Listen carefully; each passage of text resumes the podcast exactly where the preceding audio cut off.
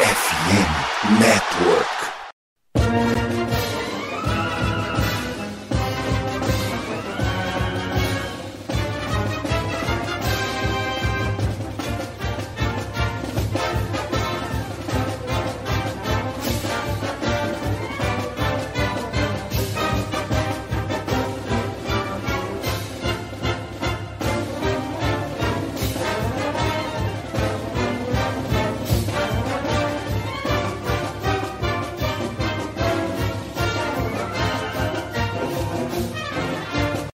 Saudações, amigos! Saudações, fãs de esporte! Saudações, fãs dos esportes universitários! Que grande prazer, que grande alegria, que grande satisfação! Estamos chegando hoje, mais uma semaninha, com o meu, o seu e o nosso CollegeCast.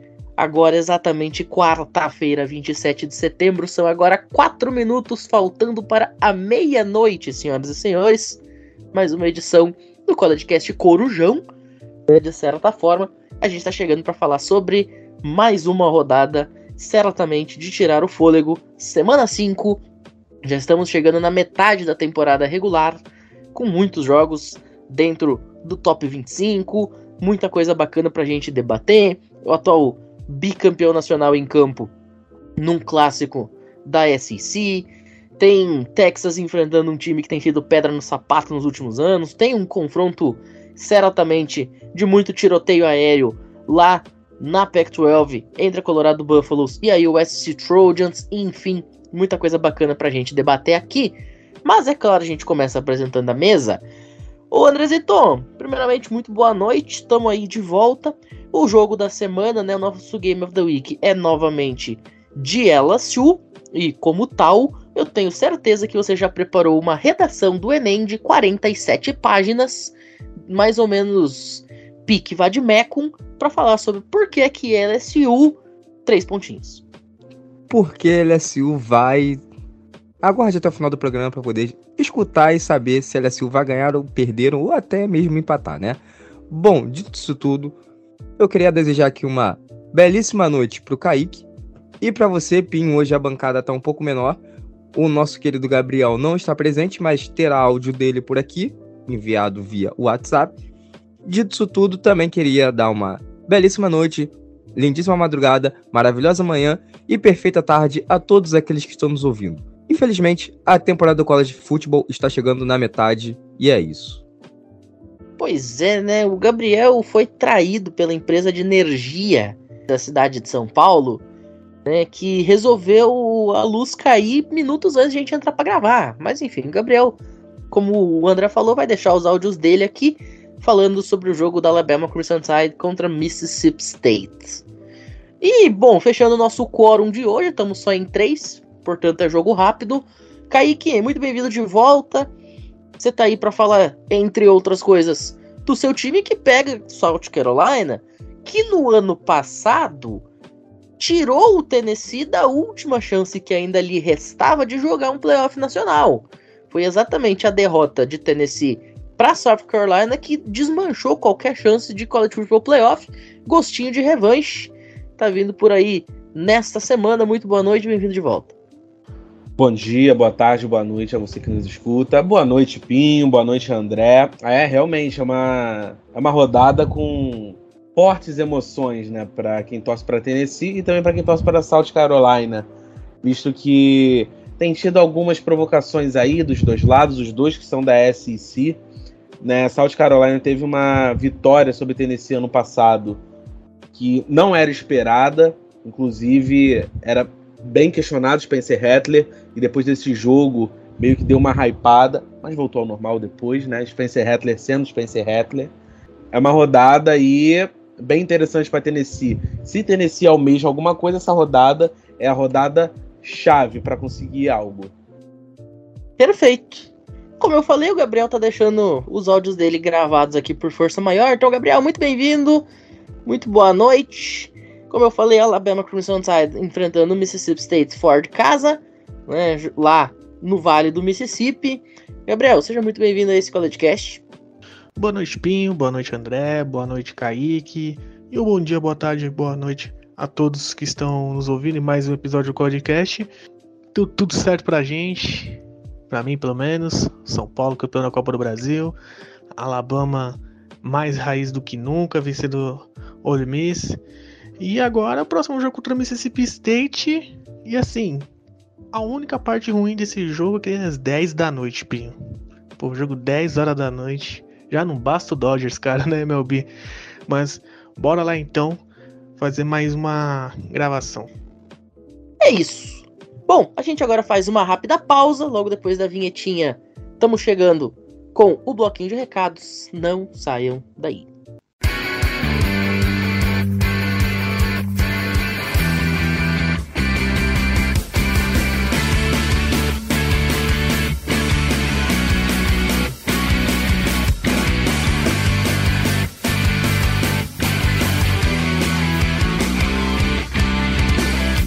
Senhoras e senhores, como vocês já sabem, o CollegeCast tem tido alguns parceiros neste ano de 2023. Um deles, a BetTT, que eu até já falei aqui, uma casa de aposta 100% brasileira, totalmente regulamentada aí, né, de acordo com a legislação, enfim, tudo bonitinho, totalmente seguro, para você fazer aquela sua fezinha sem se preocupar com nada além de torcer para ela bater.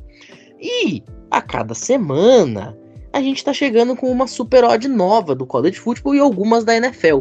Então saca só, por exemplo, você, torcedor do Seattle Seahawks, você acha que o seu time vence no fim de semana? Isto porque, motivo da minha pergunta, tem uma odd muito especial lá da BetTT para uma vitória do Seahawks batendo o handicap de 4 pontos, por exemplo que não é uma coisa muito impossível de acontecer, não, tá? Tá bem plausível. E você, meu caro amigo torcedor do Miami Dolphins, você acha que consegue aprontar o crime pra cima do Buffalo Bills? Depois de enfiar 70 pontos pra cima do Denver Broncos?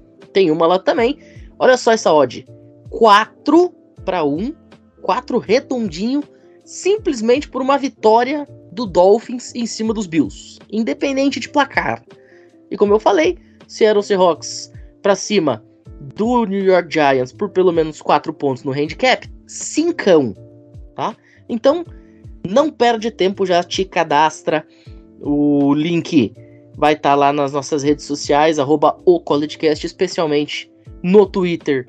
Tem lá o linkzinho, você vai lá, se cadastra e começa a se divertir e, quiçá, até garantir o seu churrasco do fim de semana, porque poucas coisas são mais interessantes do que assistir futebol americano com churrasquinho, né? Então fica aí a dica, vem com a gente.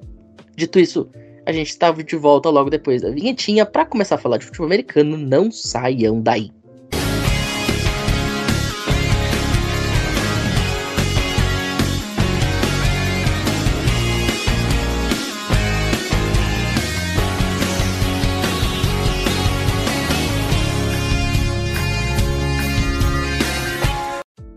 Senhoras e senhores, agora a gente começa a falar de futebol americano mais especificamente, falar de college futebol, que é o assunto que nos interessa.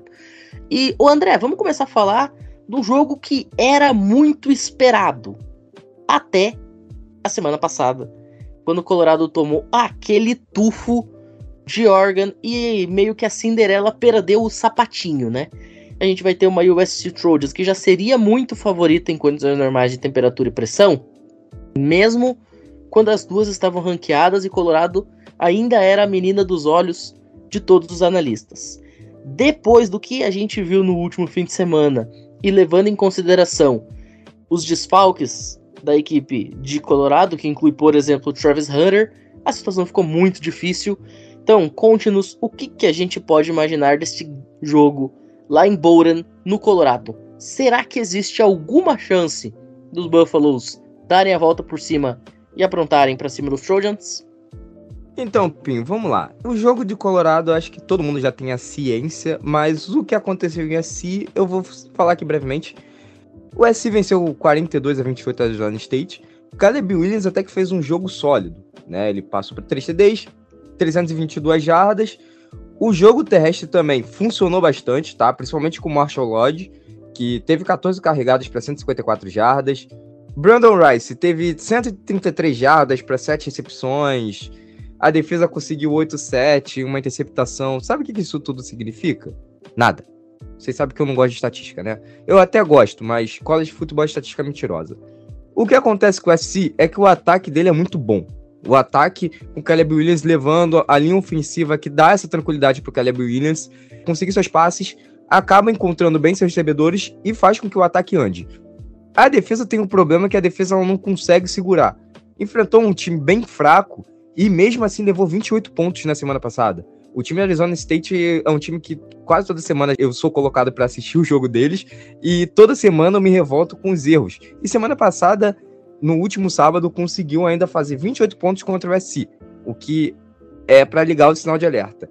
Enfrenta o Colorado que tomou uma pancada de Oregon de 42 a 6. Esse jogo aí, para todo fã de college football, praticamente tá antenado, assistiu esse jogo, ou pelo menos viu highlights. Então não vou falar muito.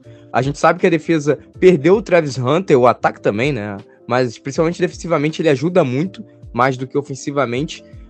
Acabou que o time sentiu, mas o time foi dominado nos dois lados da bola. O ataque não conseguiu fazer nada, a defesa não conseguiu fazer nada. Oregon dominou em tudo. Então, assim, é um jogo onde aparentemente o time de Colorado, para vencer, ele precisa ser um time melhor ofensivamente e defensivamente ser um pouco mais organizado, tá? Eu nesse jogo ainda aposto em USC, por mais que na semana passada tenha apostado no Colorado, mas me surpreendi com bastante erro, bastante problemas que aconteceram no time.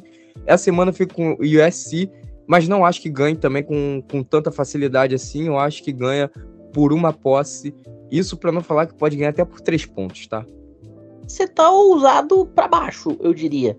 A linha lá nos Estados Unidos, por exemplo, tá em 21 pontos e meio. Eu não vou dar odd da BetTT aqui, até vou deixar isso registrado para nossa audiência, que talvez esteja se perguntando por que, que a gente não vai dar odd hoje. É porque os mercados ainda não foram abertos no momento da gravação do programa. A gente ainda não tem as informações das odds, infelizmente.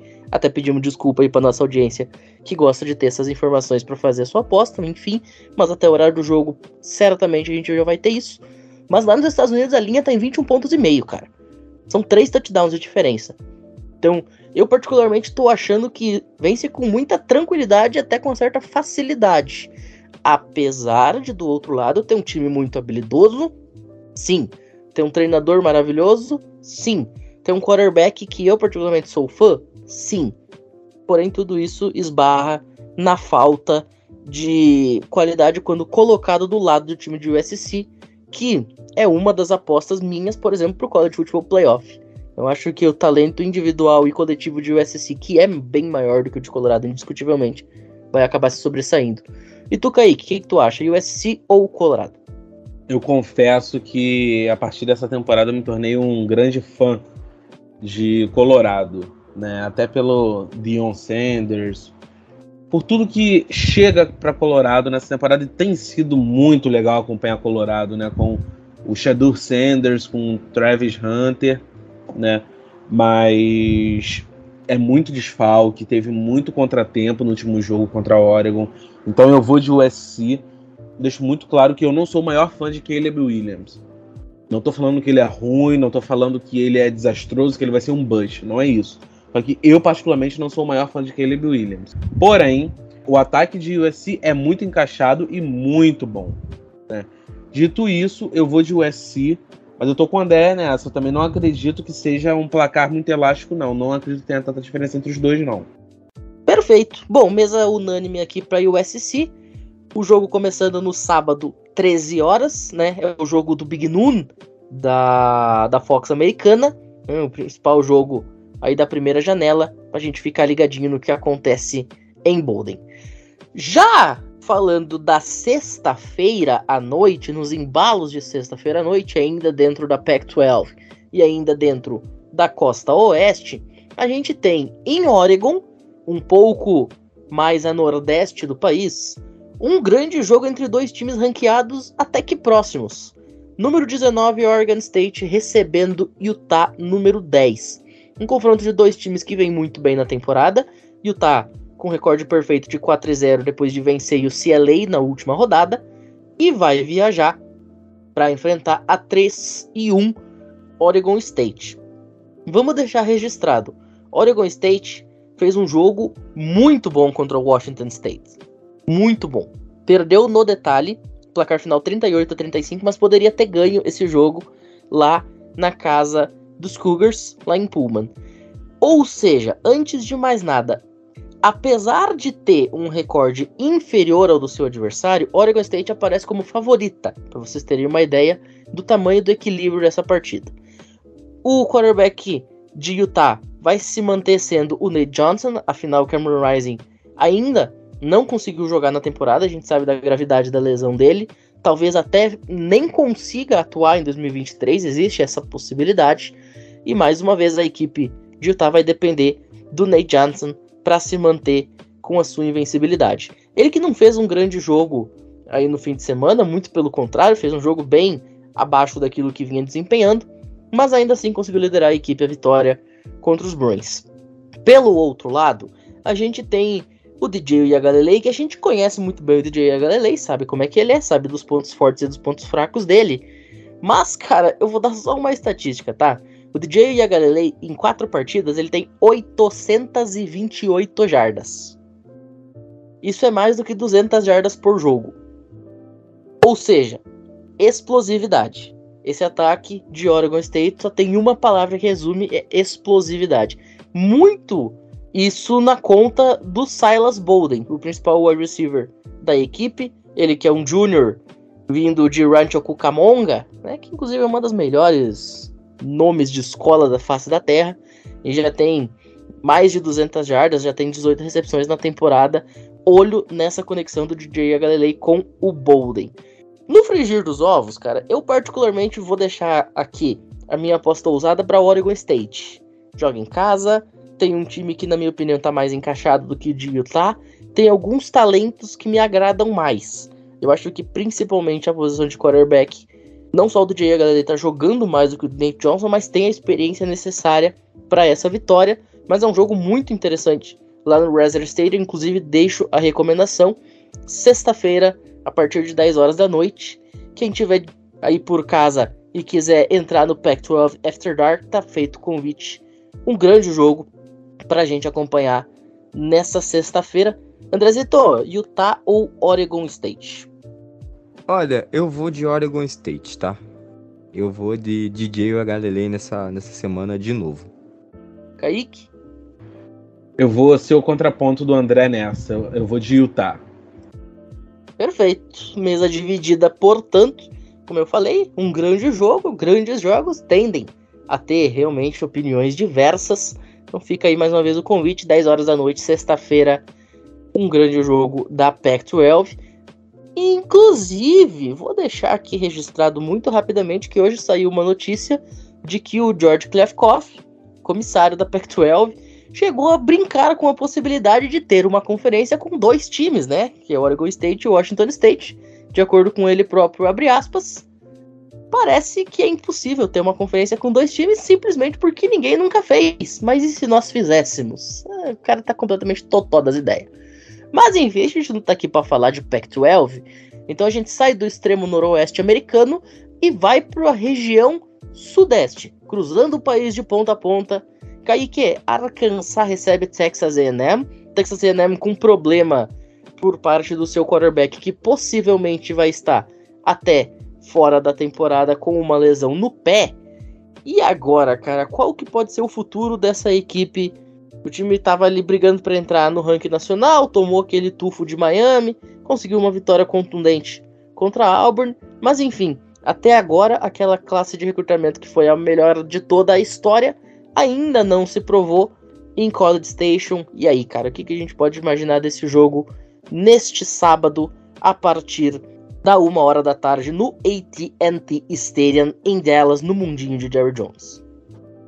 Para mim é o confronto mais esquizofrênico dessa dessa tabela que nós vamos analisar hoje, né? Porque Texas A&M tá 3-1 e Arkansas tá 2-2. Mas se você levar em consideração Arkansas, é muito mais time que Texas A&M. Como você falou, o Corno Weigman, ele lesionou no último jogo com uma lesão no pé. Ele que vinha sendo até sólido dentro das expectativas. E entrou o Max Johnson. Max Johnson, de 31 tentativas, ele completou 20 passes, para 226 jardas, né? E o mais interessante é a dupla de recebedores dos Eggs, né? Composta pelo Evan Stewart e o Aeneas Smith. Os dois têm mais de 500 jardas combinadas juntos nesses quatro jogos que se passaram. E Texas A&M está à espera da classe de recrutamento florescer. Ainda pode se esperar que floresça? Sim, é verdade. Mas já era para estar rendendo bons frutos. Embora esteja 3-1 na temporada. Vamos ver como que o Max Johnson vai sair. Na última partida, ele fez uma boa partida, fez uma partida ok para quem saiu do banco ali, para quem estava frio. Vamos ver como que ele vai sair agora, sendo o starter dos Eggs. Do lado de Arkansas, nós temos ali o KJ Jefferson, né, que daqui a pouco está quase na pós-graduação aí. KJ Jefferson comandando o Arkansas, né? E o mais interessante é que o running back dos Razorbacks, como o André tinha falado semana passada, se chama AJ Green. Não é aquele AJ Green que só aparecia contra Baltimore.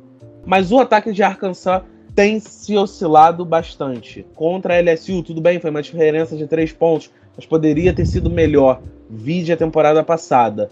Dito isso, é meio esquizofrênico, porque o time que tem mais elenco tem oscilado na temporada e o time que é inferior no papel tem saído até bem, 3-1, que são os Eggs. Vou de Arkansas Razorbacks, visto que Conor Weigman, que tinha feito boa temporada até aqui, estará fora, o que tudo indica. Então eu vou de Arkansas sob o comando de KJ Jefferson. Tá aí, palpite do Kaique pra Arkansas. Cara, eu vou te falar o seguinte. Se esse jogo fosse em Arkansas, na casa da Razorbacks, eu apostaria muito facilmente em Arkansas. Só que o jogo é em Dallas. O jogo é no AT&T Stadium. E aí existe uma coisinha que na verdade o mandante desse jogo meio que se inverte. Eu acho que em jogos muito parecidos, geralmente o fator mandante no college faz muita diferença. Então eu vou com o Texas A&M aqui só por causa disso, só pelo jogo ser no Texas. Porque time por time, eu acho que o time de Arkansas é melhor. Tem o fator do Conor Weigman tá fora. Max Johnson a gente já viu ele jogando muitas e muitas vezes a gente sabe do que, que ele é feito. Ele não é o melhor jogador da história do mundo, muito pelo contrário. Então, não dá para confiar nesse cidadão aí para liderar um time. Porém, como eu falei, jogos equilibrados tendem a favorecer os mandantes no college football. Então eu vou com Texas A&M esse jogo uma hora da tarde no sábado e você, André Lima. Cara, Texas A&M ultimamente não tá passando nenhuma confiança, né? Tudo bem que a Arkansas na semana passada enfrentou o LSU, fez um jogo duro, mas também não foi aquelas lá maravilhas. É, a defesa praticamente perdidaça. Malik Neighbors e, e Brian Thomas eles jogaram muito bem contra essa defesa e conseguiram poucas recepções, mas passaram de 100 jardas. Cara, é difícil, mas eu vou ficar com Arkansas porque esse time de Texas é muito feio. E é muito desagradável esse time jogar. Então eu fico com Arkansas. Perfeito. Arkansas apontada como favorito em menos de 25% pelos analistas americanos. Então vamos ver aí o que, que esse jogo nos reserva. Bom, a gente vai dando seguimento aqui. A gente ainda se mantém no estado do Texas. Porque a gente sai de um jogo, vou usar até o termo que o Kaique falou, esquizofrênico. Né, de um jogo entre dois times bastante questionáveis para um jogo de dois times invictos. Kansas University, os Jayhawks, ranqueados como número 24 do país, com recorde perfeito de 4 e 0, vão até Austin para enfrentar a Texas Longhorns, também ranqueado, também com 4 e 0, porém dentro do top 10 nacional, dentro do top 3 nacional, estaria indo para os playoffs se a temporada terminasse hoje. Antes de mais nada, sim, eu vou apostar no Texas Longhorns, como descobriram, mas o jogo não é algo assim tão simples quanto pode parecer quando você pensa que nós temos um time top 3 do país. Queen Ewers sentiu definitivamente a água bater no seu pescoço, viu a sombra de um Manning ali e decidiu jogar bola. Já são nove touchdowns, nenhuma interceptação, mais de mil jardas passadas 72 passes completos de 112 na temporada. Até aqui uma temporada, um ano muito bom do Queen Ewers. Bem mais interessante até do que talvez a gente pudesse esperar vindo dele. O mesmo também se pode dizer dos wide receivers, apesar do Xavier Worthy estar um pouquinho abaixo do que eu particularmente esperava. Eu achei que o Xavier Worthy vinha para ter uma temporada um pouco mais prolífica, pensando até no draft dele, mas o Jatavius Sanders resolveu agir e resolveu chamar para si a responsabilidade. Tyrande Jr. está né, com quase 300 jardas recebidas já, é o principal recebedor da equipe até este momento e vem ajudando muito a carregar esse piano juntamente com o Jonathan Brooks, running back, que assumiu o posto de titular dessa equipe e também vem jogando muito, uma média de quase 6 jardas por carregada. É um time que consegue atacar muito bem de forma aérea, consegue atacar muito bem de forma terrestre, tem um quarterback que sabe fazer muito bem essa transição, esse tipo de progressão. É um time muito completo e tem uma defesa que não é das piores, apesar de estarmos falando de Big 12, então tudo é relativizado. Mas é uma defesa que só tomou 6 pontos de Baylor, só tomou 10 pontos de Wyoming, tomou 24 de Alabama, é bem verdade, mas a gente tá falando da Crimson Tide, e tomou 10 de Rice. Ou seja, em jogos contra times que não são de Nick Saban, essa equipe tomou 26 pontos em 3 jogos. É uma média inferior a 9 pontos por partida. E tudo bem que Kansas é um time que tem um ataque melhor do que Baylor, melhor do que Wyoming, melhor do que Rice, obviamente. Mas ainda assim, são números muito expressivos você tomar uma média de 8.6 pontos por jogo. Novamente, excetuando o fato de que pegou uma Alabama, tomou 24 pontos, mas ainda assim conseguiu a vitória. Então eu acho que Texas é um time que cada vez mais se coloca como franco e forte e claro candidato a estar nos playoffs.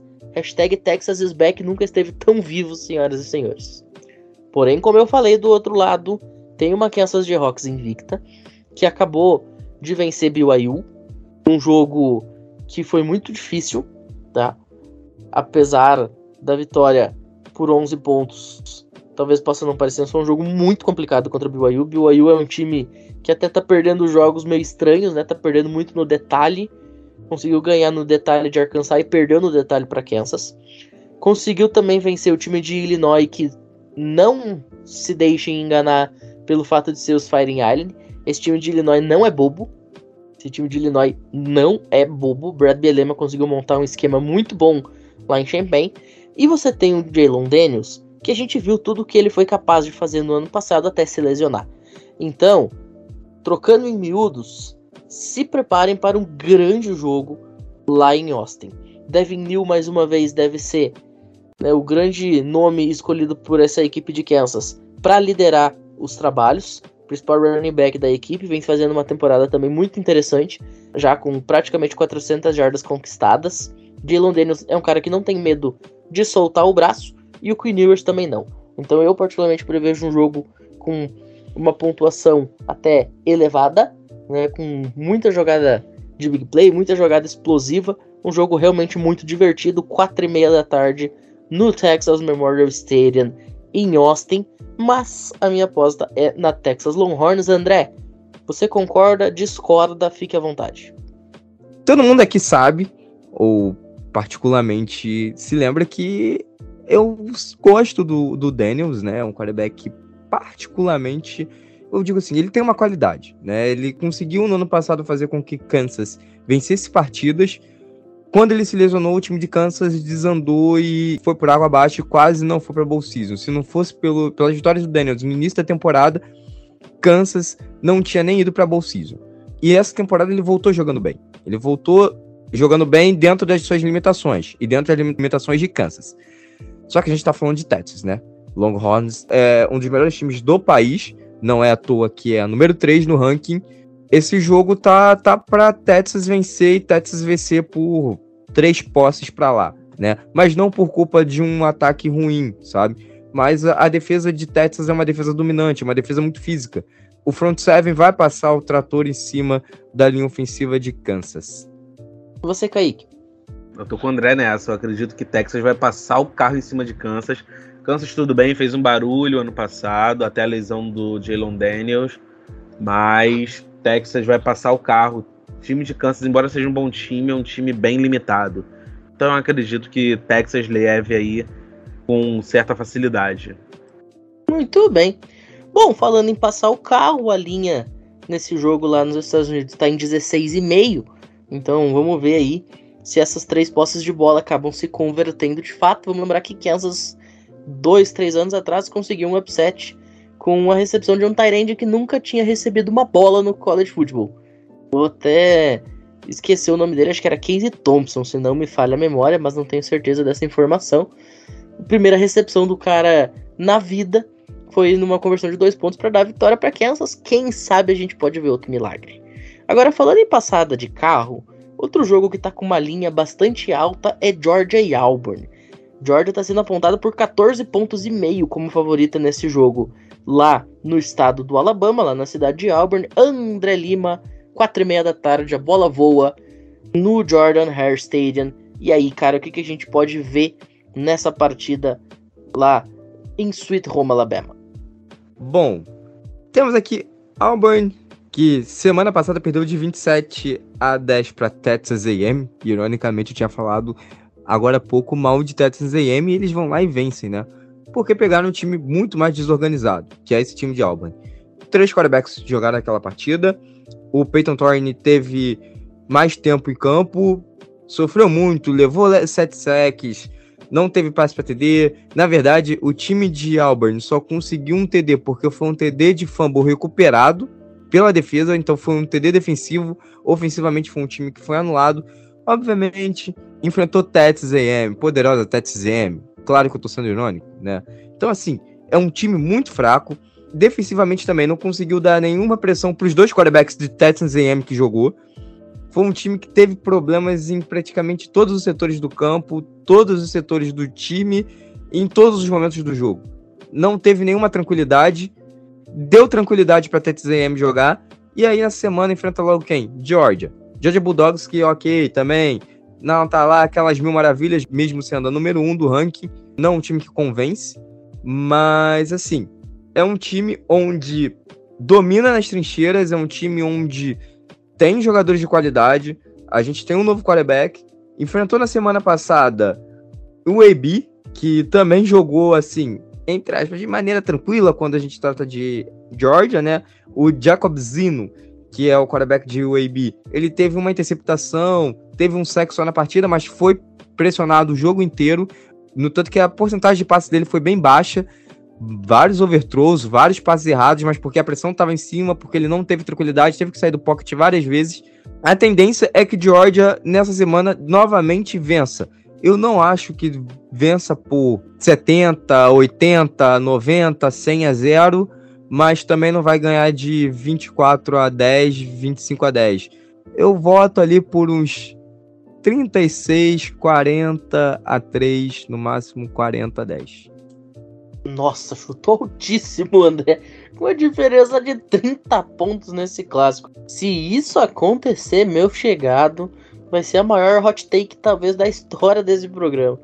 Bom, esse jogo, inclusive, vou deixar aqui um recadinho. Se você tiver aí 118 dólares sobrando, o ingresso tá baratinho, tá? 118 dólares o ingresso mais barato disponível para esse jogo às quatro e meia da tarde no Jordan Hare Stadium. Eu vou deixar o meu voto óbvio para Georgia Bulldogs. Eu vou ser bem mais comedido que o André. Para mim é 14, 17 pontos de diferença. Não chega a 30 não.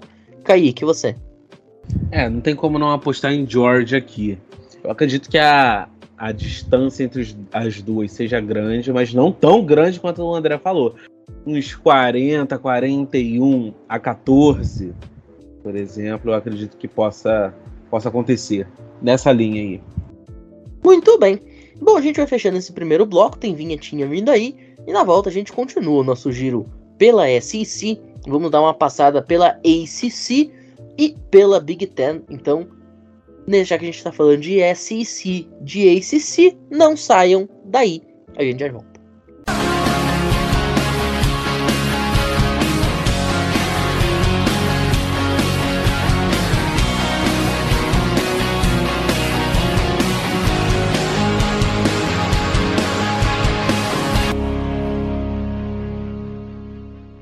Kaique, vamos falar de Tennessee né, nesse ritmo, tudo terminando rimando em I, vamos falar de Tennessee e South Carolina, porque os Volunteers buscam dar o troco para cima da equipe dos Gamecocks que ano passado, como eu falei na introdução, tiraram qualquer última esperança, qualquer última chance de Tennessee de estar no College Football Playoffs.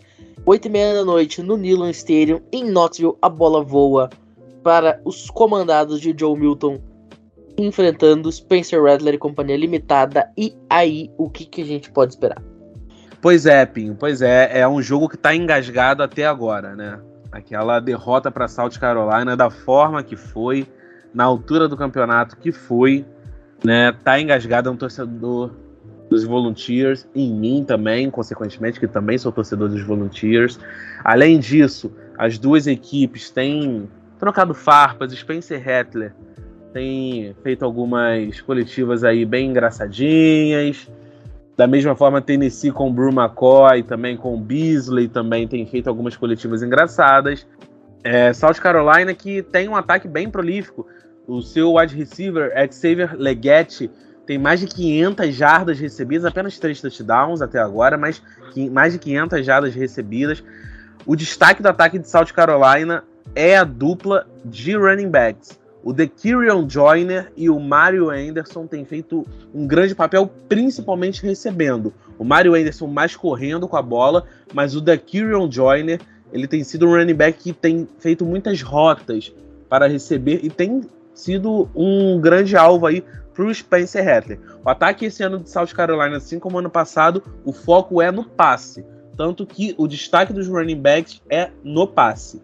Já Tennessee, né, que perdeu o Randall Hooker, perdeu também o Jalen Hyatt, perdeu o Cedric Tillman, tem tido suas esperanças em Brew McCoy. Brew McCoy que até então tem feito uma temporada ok. O Joey Milton tem sentido as dores de crescimento, ele que assumiu essa temporada como titular no lugar do Randall Hooker, embora tenha feito alguns jogos ano passado. O Joey Milton, ele é promissor, sim, de fato. Ele tá tendo grandes dores de crescimento e talvez aí South Carolina se aproveite. Porém, Tennessee é favoritaça. South Carolina tá 2-2 na temporada, tá oscilando, perdeu os jogos em que não era esperada uma derrota. Já Tennessee tá 3-1. Perdeu para Flórida num jogo ali que foi 20 a 16, ok? Flórida teve um, um grande jogo, porém Tennessee esperava ganhar também esse jogo. Se recuperou no jogo passado e a expectativa é de vitória de Tennessee. Eu acredito que seja um jogo apertado, porém Tennessee vença. Eu acredito ali num 31 a 28, algo do tipo, visto que as duas equipes o foco principal é no ataque. Mas eu fico com Tennessee. Muito bem. Eu também vou de Tennessee, até porque num confronto entre Joe Milton e Spencer Rattler, eu prefiro confiar no torcedor que vai estar na arquibancada, ou talvez no juiz. Mas eu acho que dos dois, se tivesse que escolher no cara o coroa, eu ainda ficava com o Milton, que eu acho que é um pouquinho menos doido. O Spencer Rattler, ele tem aqueles momentos dele paçocada que nem ele não sabe o que, que ele tá fazendo da vida. Além, obviamente, da estrutura do time ser muito superior e ainda jogar em casa num ambiente hostil no Neyland Stadium, Tennessee levando larga vantagem, na minha opinião, neste sentido. André, e para você? Bom, confiar em Spencer Rattler é meio dose, né? Então, vou de John Milton, é mais confiável. É, entre os de quarterbacks, vai John Milton e John Milton FC. Eu tinha uma frase antigamente, né, que eu falava muito aqui no podcast, que era entre fulano e cicrano, eu prefiro jogar em Wildcat. Eu acho que entre Joe Milton e Spencer Rattler eu preferia jogar em Wildcat mesmo. Mas enfim, eu sujo pelo mal lavado, vamos de Joe Milton. 8 e meia da noite a bola voando no Neyland Stadium. Portanto, como eu já falei, para esse jogo entre Tennessee Volunteers e South Carolina Gamecocks. Bom, um pouco mais cedo, às quatro e meia, tem um confronto entre dois times de muita rivalidade, de muita camisa, de muita história, mas hoje de muito pouca competitividade.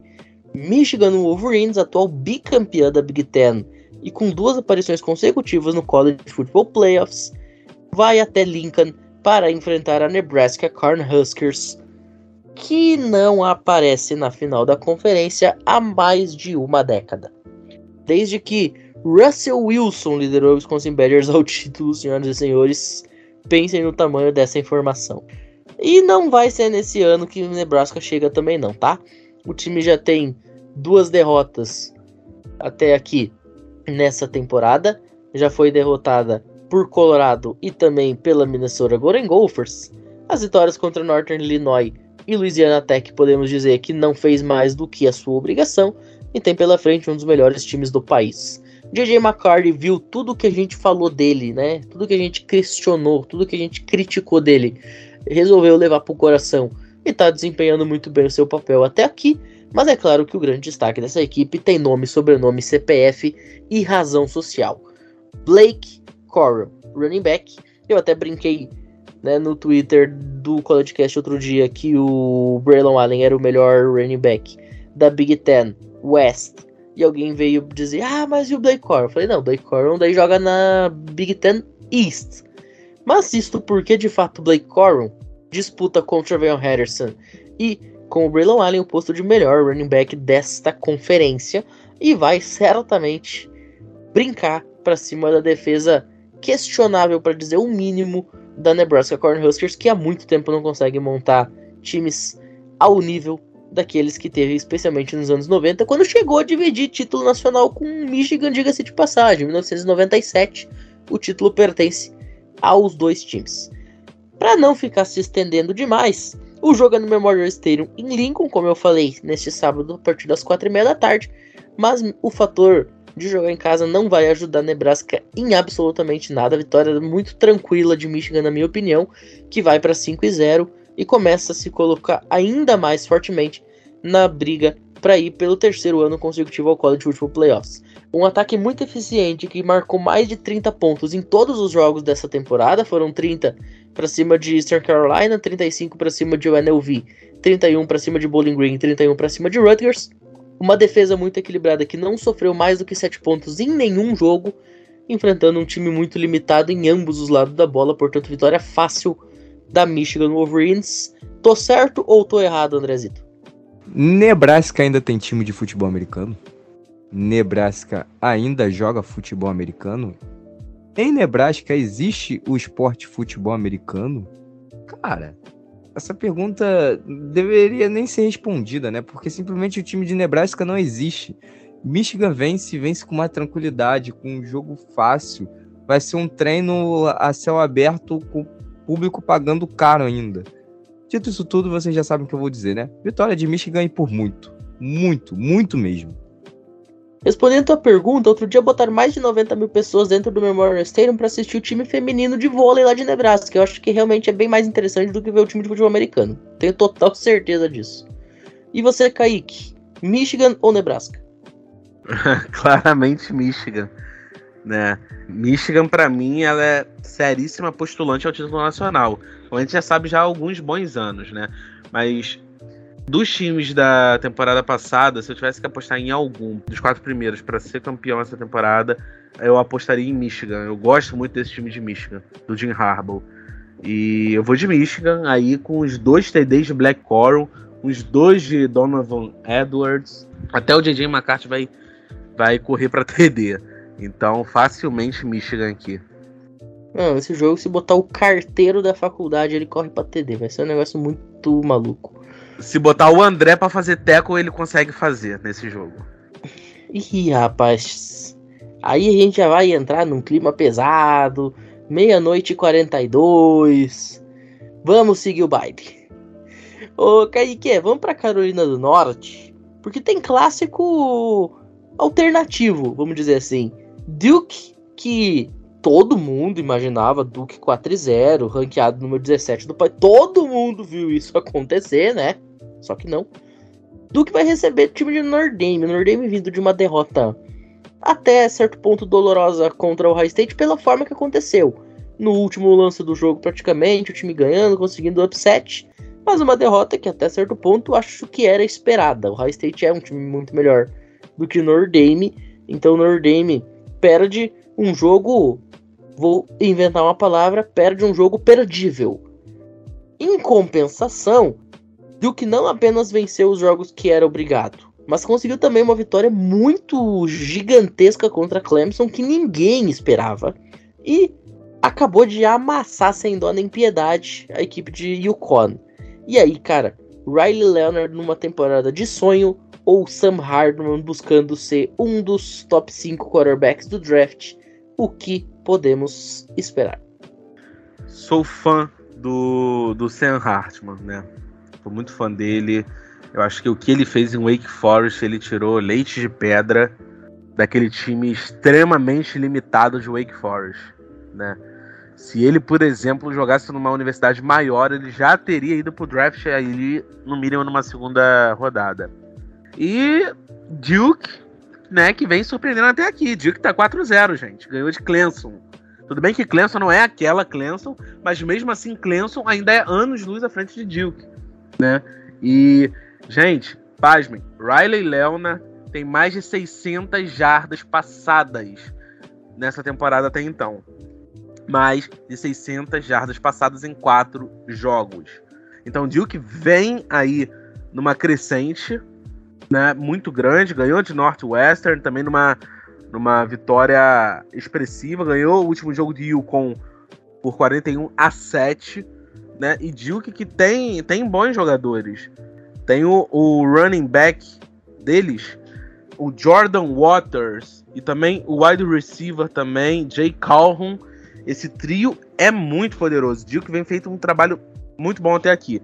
E Notre Dame, que é tradicionalíssima, os Fighting Irish, né, com o Sam Hartman no comando. Né? O último jogo era um jogo, como você disse, perdível. Né? Era esperada uma vitória de Ohio State. E Notre Dame até surpreendeu dentro da partida. Dito tudo isso, eu acredito numa vitória de Notre Dame, mas não me surpreenderia se Duke ganhasse aqui. Vide o que vem fazendo na temporada.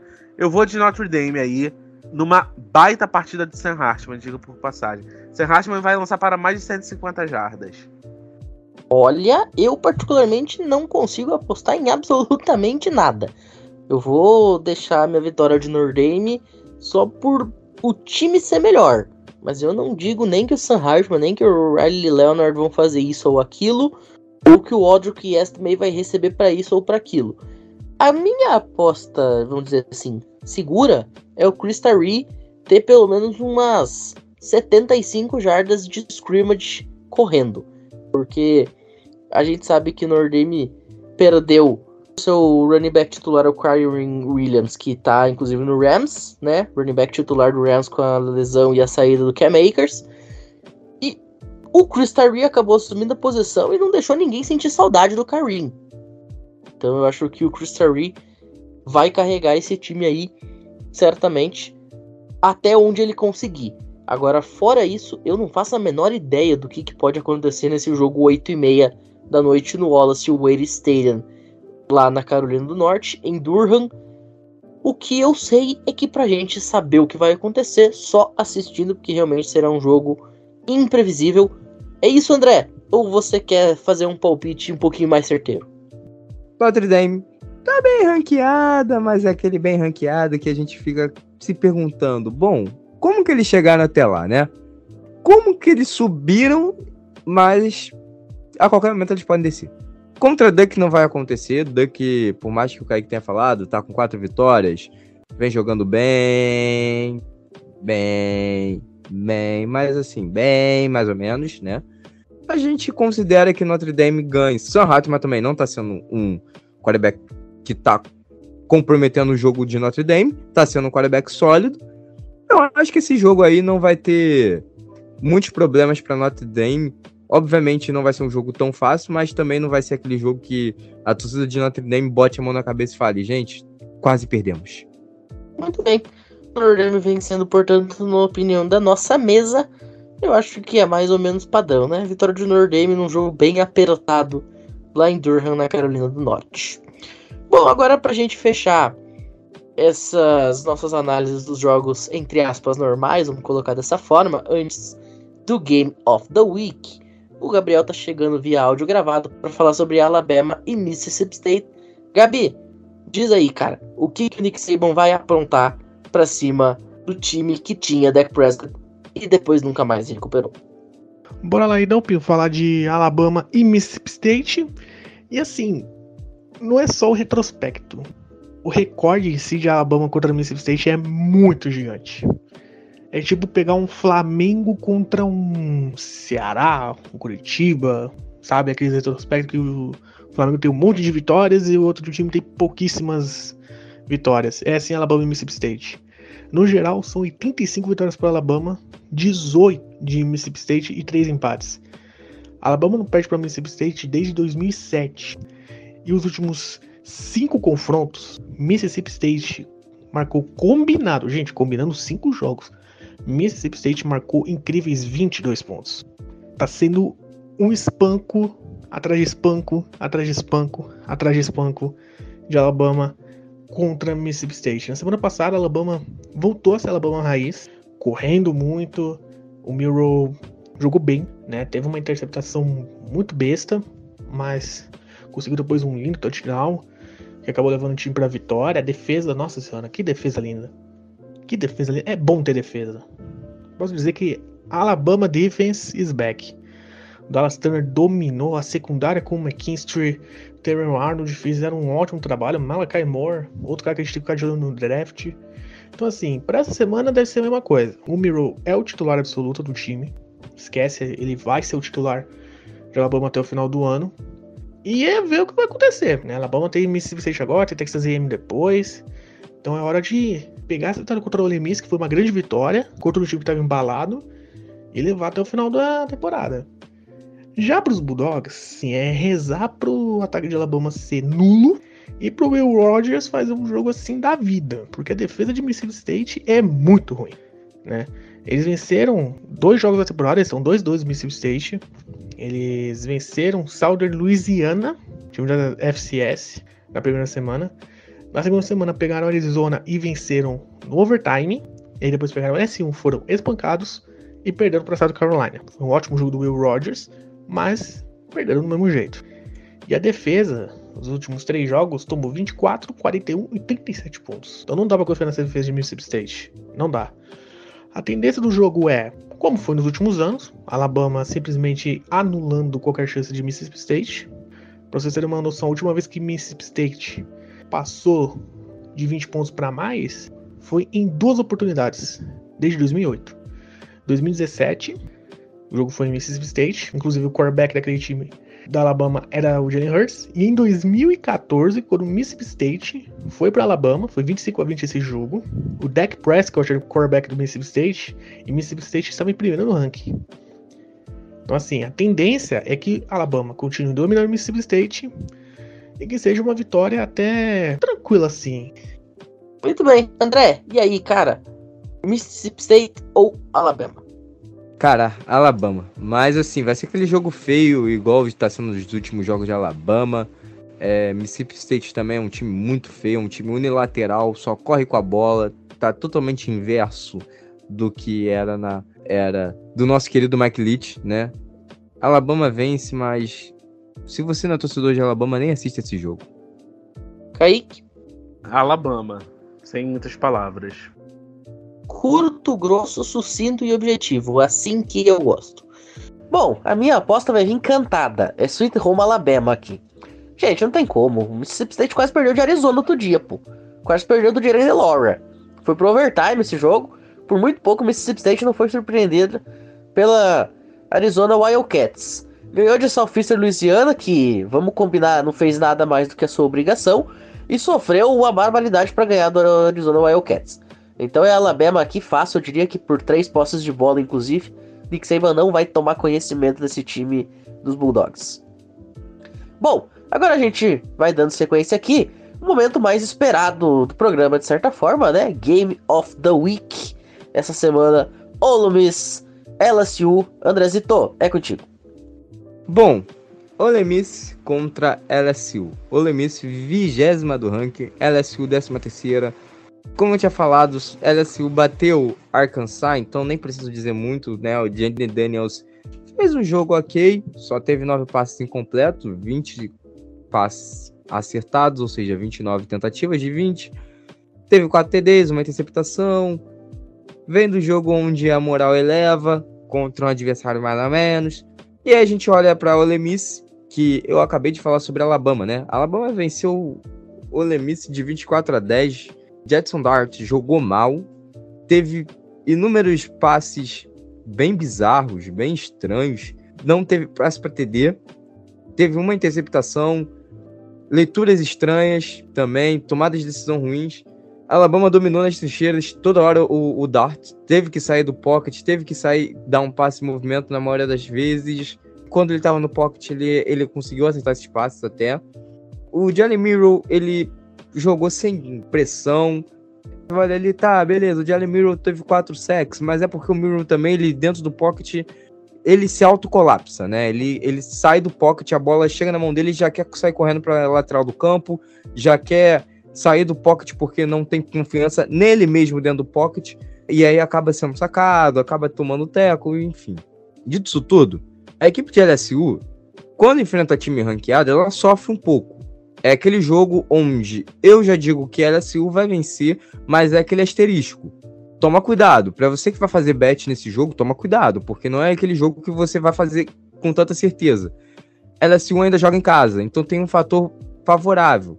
O Jaden Daniels ele é salvo pelos seus recebedores. O Malik Neighbors e o Brian Thomas eles estão jogando muito bem nessa temporada, principalmente o Neighbors que assim, antes da, do início da temporada, até um amigo meu pessoal me perguntou, cara, tu acha que o Neighbors vem bem pro draft? Eu falei assim, cara, então, o Neighbors não é aquele recebedor que eu tenho tanta confiança nele, mas ele tá começando a mostrar isso desde a semana 1. E, e a cada semana ele vem evoluindo e vem constantemente conseguindo pegar passes que não são tão bons assim do Daniels e conseguindo jardas após essas recepções. Eu acho que esse jogo vai ser decidido muito por conta da defesa de LSU e por conta dessa dupla de recebedores que a LSU tem, tá? Dito isso, LSU vence, não vence por muitos pontos de diferença. Eu aposto entre, no máximo, três posses, entre duas e três posses, e é isso. Kaique? Complicado aqui, hein? Eu vou de LSU. Eu vou de LSU. Eu vou com o LSU por sete pontos aqui fechamos com os Tigers indo para 4 e 1 e talvez aí conseguindo voltar para o top 10 do ranking, dependendo dos resultados paralelos. O Lemis indo para 3 e 2, podendo até sair aqui do top 25, dependendo da boa ou da má vontade do comitê. 7 horas da noite, portanto, a bola voando lá no Mississippi, em Oxford, olhos ligados e atentos na TV, já diria a musiquinha do Chaves. De tudo isso, a gente vai ficando por aqui. Muito obrigado a todo mundo que ouviu a gente até este momento do programa, um pouquinho mais curto. Agradecer muito a presença dos meninos. Vamos começar com o Gabriel. Gabriel, muito obrigado. Gabriel, vamos lembrar, estava escalado para participar, mas enfim, problemas técnicos. Deixou o recadinho dele também, agradecendo a audiência. Então, Gabriel, palavra é sua. Valeu, Pinho, valeu, André, valeu, Kaique e aos ouvintes por mais um episódio. Essa semana que a gente vai ter não vai ter tanto jogo assim no holofote, né? Mas assim, é mais uma semana de college football. O jogo de Alabama, 10 da noite. Vulgo Corujão. Pra você aí que vai assistir conosco. Então até a próxima semana, galera. Valeu! Perfeito! André, muito obrigado pela participação. Nos vemos no próximo fim de semana, na próxima semana, para fazer mais um. E no fim de semana, na nossa cobertura nas redes sociais. Até a próxima, muito obrigado. É sempre um prazer estar gravando com vocês. Kaique, Pinho, Gabriel, Misha que não tá presente, entre outros, né? Nicolas, enfim, a galera que sempre tá presente aqui com a gente. Falar sobre futebol americano universitário é maravilhoso, é ótimo, eu amo, mesmo estando na madrugada, prestes a dar uma hora da manhã. A gente vai finalizando essa gravação, claro, sempre para trazer para você tudo do melhor sobre o futebol americano universitário. Dito isso tudo, obrigado por você ouvir também a gente e confiar no nosso trabalho. E até semana que vem. Aproveite muito bem o final de semana de College Football. Kaique, então muito obrigado pela participação. Nos vemos na próxima. Faço das palavras do meu amigo palestrinho André Limas as minhas.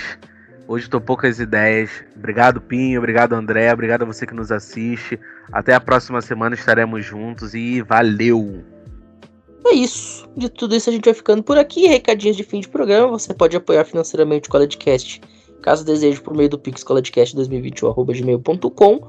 Você pode e deve se cadastrar na BetTT usando o nosso link, né? Lá no arroba o CollegeCast, principalmente no Twitter. Tem lá as super odds. Você pode ir direto para essas promoções, para essas apostas especiais. E claro, você também pode e deve ficar ligadinho em tudo que a gente posta por lá. Tem notícias saindo, tem breaking, tem muita coisa. Tem lances durante os jogos, né? Durante o fim de semana lá a gente vai postando lances que acontecem, enfim. Redes sociais, arroba o CollegeCast no Twitter e no Instagram. Segue a gente, fique ligadinho em tudo que rola nos esportes universitários. Estamos de volta aí na próxima semana. Projeto do Olímpicos, para quem tá com saudade, também daqui a alguns dias está de volta. A temporada do basquete tá por começar. A temporada do vôlei começou tem alguns dias. A temporada do hockey também tá para começar. Então, também os esportes olímpicos voltam a se fazer presentes aqui no CollegeCast. Para todo mundo que ouviu a gente até aqui novamente, nosso muitíssimo obrigado e até a próxima. Valeu!